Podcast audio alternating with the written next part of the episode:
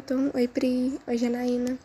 Então, as meninas do squad, no caso eu, Marina, a Júlia, a Lídia, a Kai, a Duda e a Larinha, a gente decidiu comparar alguns livros, um livro antigo e um livro atual, e a questão do tempo nesses livros, e também sobre a adaptação de livros para filmes, que também dá para notar bastante a diferença.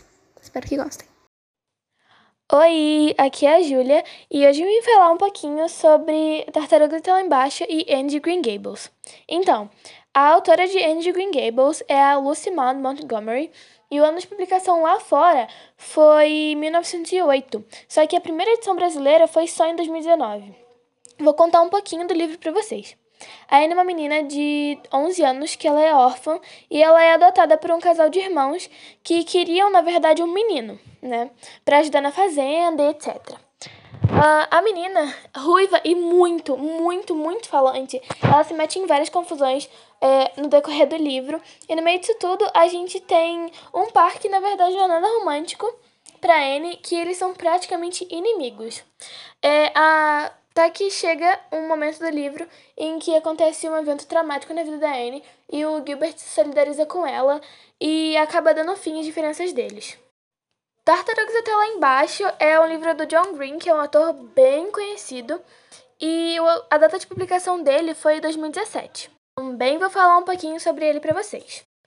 A Asa Holmes é uma menina de 16 anos que tem um vizinho milionário desaparecido. O nome dele é Russell Prickett.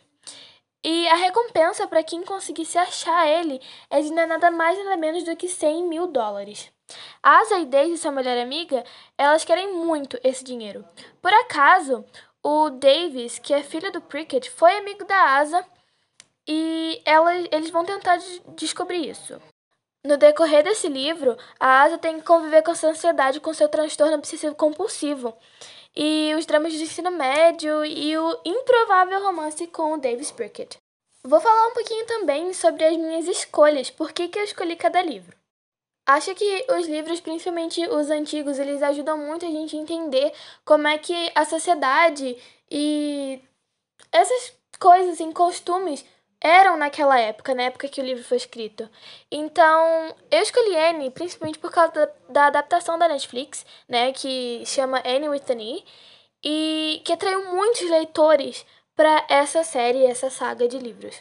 E como eu disse, uh, nessa obra a gente pode ver vários costumes da sociedade e como os personagens viam o mundo através dos olhos em, do, dos quais eles vivem, né? Já Tartarugas até lá embaixo é um livro super atual, né, de 2017. E assim como N, é, o romance romântico, né, não é o tema principal do livro. Eu acho que os livros do John Green, né, eles são super atuais, eles conversam muito com o leitor. Esse autor tem uma escrita muito envolvente e muito fácil de se ler. Os costumes dos personagens e as rotinas deles são muito parecidos com as nossas, então fica cada vez mais fácil de se identificar com os personagens.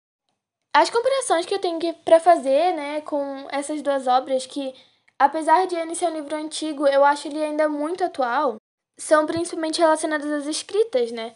Antigamente, eu acho que as é, escritas eram muito mais descritivas e chegavam a ser meio maçante às vezes. E eu acho que hoje em dia a gente não vê tanta descrição de lugar. Os, geralmente os autores preferem investir na personalidade dos personagens e nas histórias mesmo.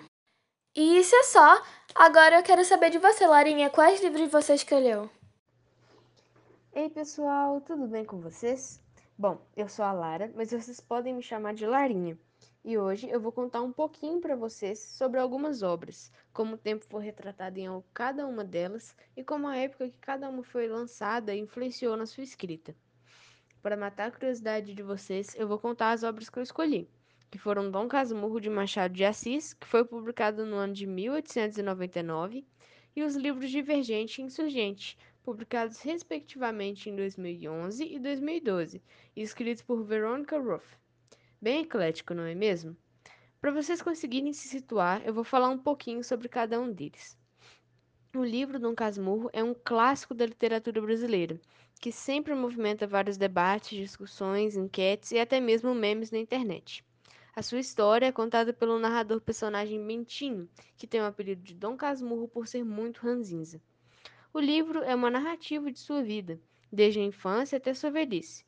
Momento que ele escreve o livro como forma de fazer tudo aquilo que aconteceu valer alguma coisa.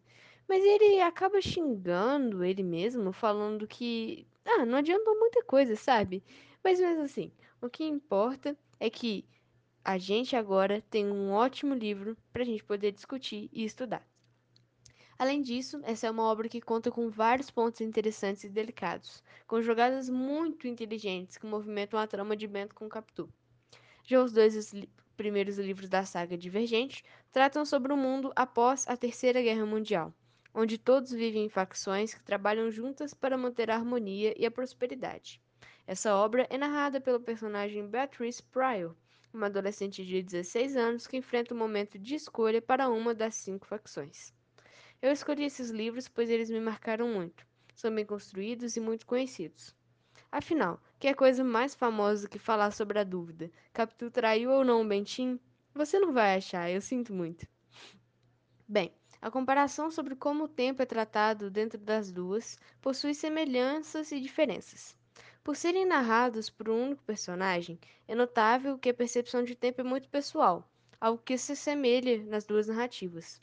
Quando o relógio marca poucas horas, o personagem acaba sentindo que foram dias, ou quando se passaram anos, eles tratam como algo simples e imperceptível.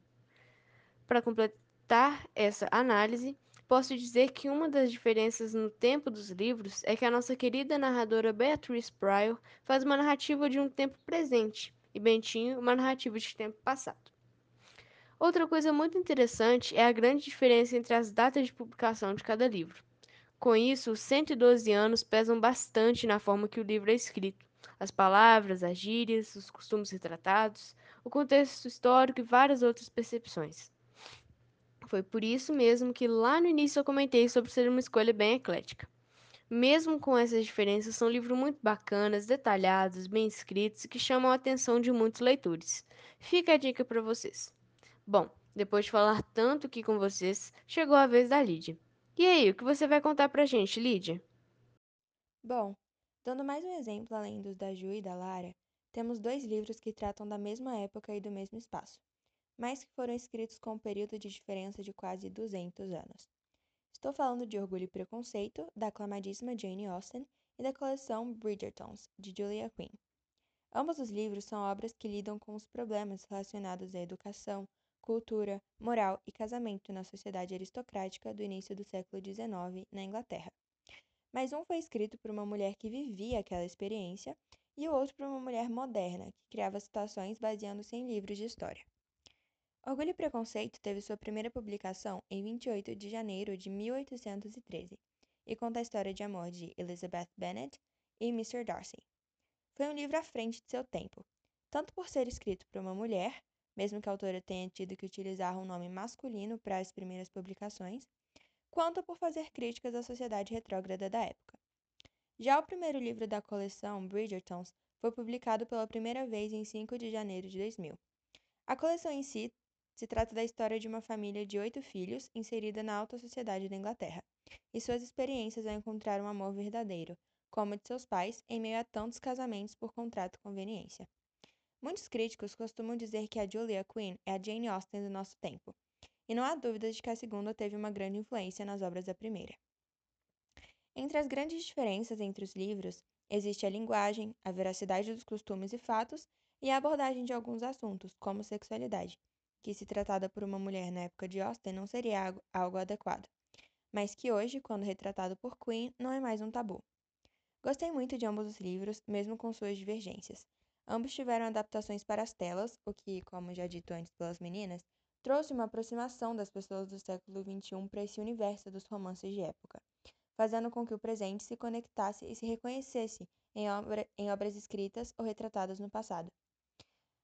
As adaptações também tiveram suas atualizações, o que, na minha opinião, foi algo excepcional, principalmente se tratando de Bridgertons, que, mesmo sendo escrito nos anos 2000, já é considerado ultrapassado pela sua falta de representatividade e polidez em assuntos delicados.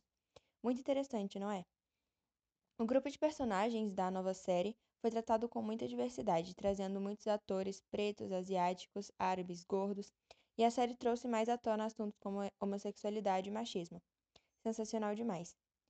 Bom, continuando o assunto sobre as adaptações, Kai, fala mais um pouquinho pra gente sobre isso.